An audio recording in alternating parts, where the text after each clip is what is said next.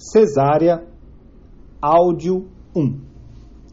Bom, a cirurgia mais frequente em mulheres é uma cesárea. Quais são as principais indicações de cesárea? Cesáreas repetidas, mais de duas cesáreas anteriores e situações de distócias. Existem outras, mas o livro fala que essas são as principais indicações. Pode também em situações de sofrimento fetal, em apresentação pélvica transversa, em uma gestante de mais de 36 semanas, uma situação de macrosomia, mais de 5 mil gramas em mulheres sem diabetes ou mais de 4.500 para mulheres com diabetes.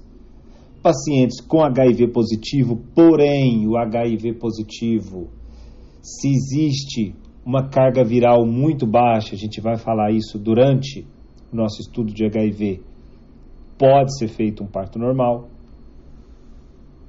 E aí existem várias outras indicações, ok? Algumas definições. Quando eu falo que esse paciente está em uma situação de fracasso de indução, por que, que eu estou falando isso?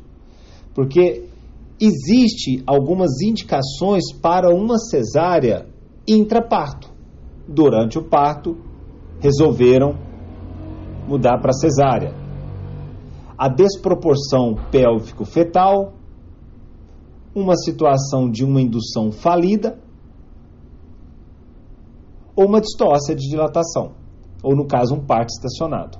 Então, que quando eu falo que é um fracasso de indução, depois de 12 horas de goteio de ocitocina endovenoso, mesmo assim não, não dilatou, não chegou a dilatar 3 centímetros e nem teve um borramento de 50%. Então, se ele não conseguiu borrar 50% ou não dilatou 3 centímetros depois de 12 horas de gotejamento, com ocitocina endovenoso, isso é um fracasso na indução. E aquele parto estacionado é aquele parto que já iniciou o trabalho de parto ativo, mais de 4 centímetros, e já se passaram 3 horas sem progressão, ou seja, não dilatou nem borrou.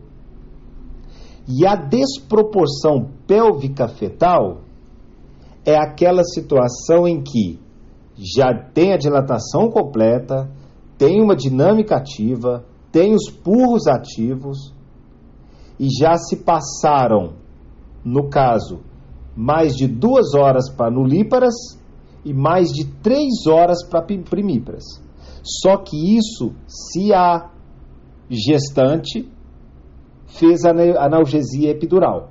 Então, com analgesia epidural, pode-se esperar até três horas, no caso de uma primípara, para falar que existe uma desproporção pélvica fetal, ou seja, o feto não vai passar por essa pelve.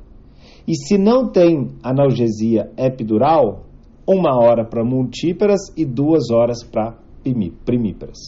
Eu vou decorar a com analgesia e depois eu tiro uma hora. Então, com analgesia epidural até 3 horas em primíperas eu ainda consigo segurar. Mais do que isso, de desproporção pélvica fetal.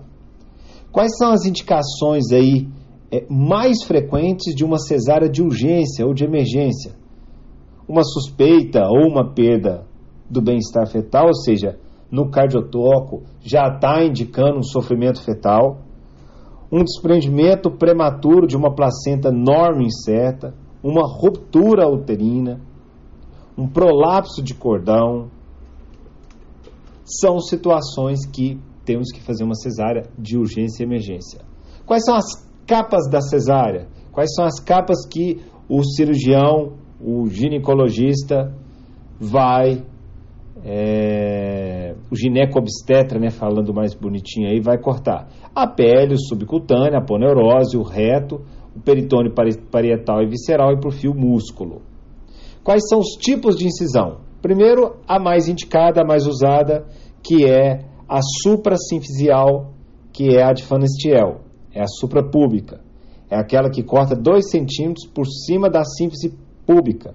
A vantagem dela é que ela tem menos eventração, é mais estética. O problema dela é que ela sangra mais e é difícil de ampliar. Enquanto a mediana infraumbilical ou longitudinal, ela tem a desvantagem que ela tem maior risco de eventrações e a cirurgia, a cicatriz dela é menos estética. Beleza, pessoal? E para finalizar, aquele paciente, aquela paciente que está preparando para a cirurgia, asepsia, antisepsia, a sonda de Foley, profilaxia antibiótica com cefazolina 2 gramas endovenoso. Beleza? Ficou só em um áudio. Um abraço.